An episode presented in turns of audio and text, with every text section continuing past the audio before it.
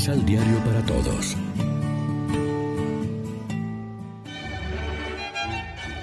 Proclamación del Santo Evangelio de nuestro Señor Jesucristo, según San Mateo.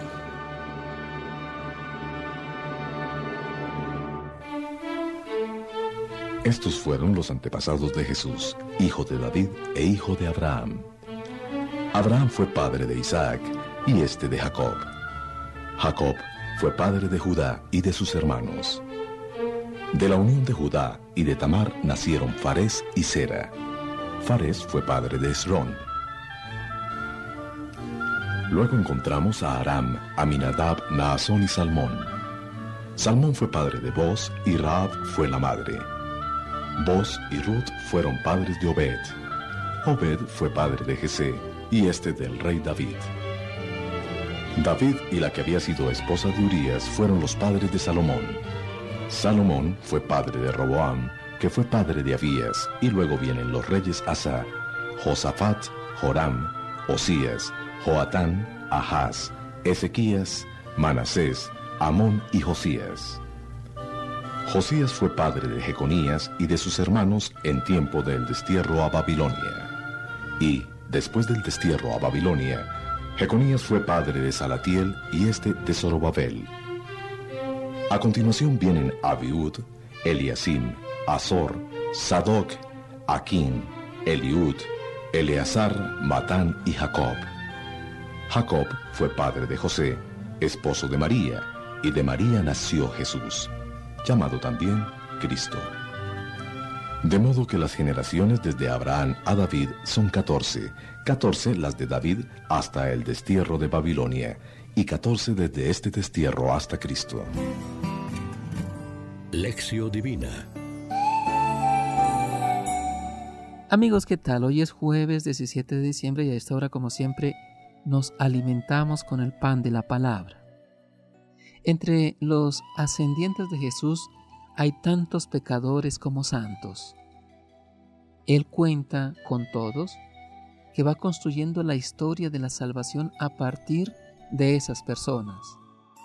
Ninguna persona es incapaz de salvación. La comunidad eclesial nos puede parecer débil y la sociedad corrompida, y algunas personas indeseables y las más cercanas llenas de defectos. Pero Cristo Jesús viene precisamente para esta clase de personas. Viene a curar a los enfermos, no a felicitar a los sanos, a salvar a los pecadores y no a canonizar a los buenos. Esto para nosotros debe ser motivo de confianza y a la vez frente a los demás una invitación a la tolerancia y una visión más optimista de las capacidades de toda persona ante la gracia salvadora de Dios. La salvación es para todos, para las personas normales, no solo para las santas y famosas que hacen obras espectaculares o sorprenden a todos con sus milagros y genialidades. Dios eligió también a personas débiles y pecadoras. Jesús no renegó de su árbol genealógico porque en él encontrará personas indeseables. Reflexionemos. ¿Asumimos con conciencia crítica las raíces de nuestros pueblos y su relación con la experiencia de fe en Cristo, Señor de la historia. ¿Es importante en nuestra catequesis el Jesús histórico? Oremos juntos. Señor Jesús, tú te hiciste como uno de nosotros para hacerte solidario con nuestra realidad. Tú nos conoces a profundidad y sabes que nada podemos sin ti. Amén. María, Reina de los Apóstoles, ruega por nosotros.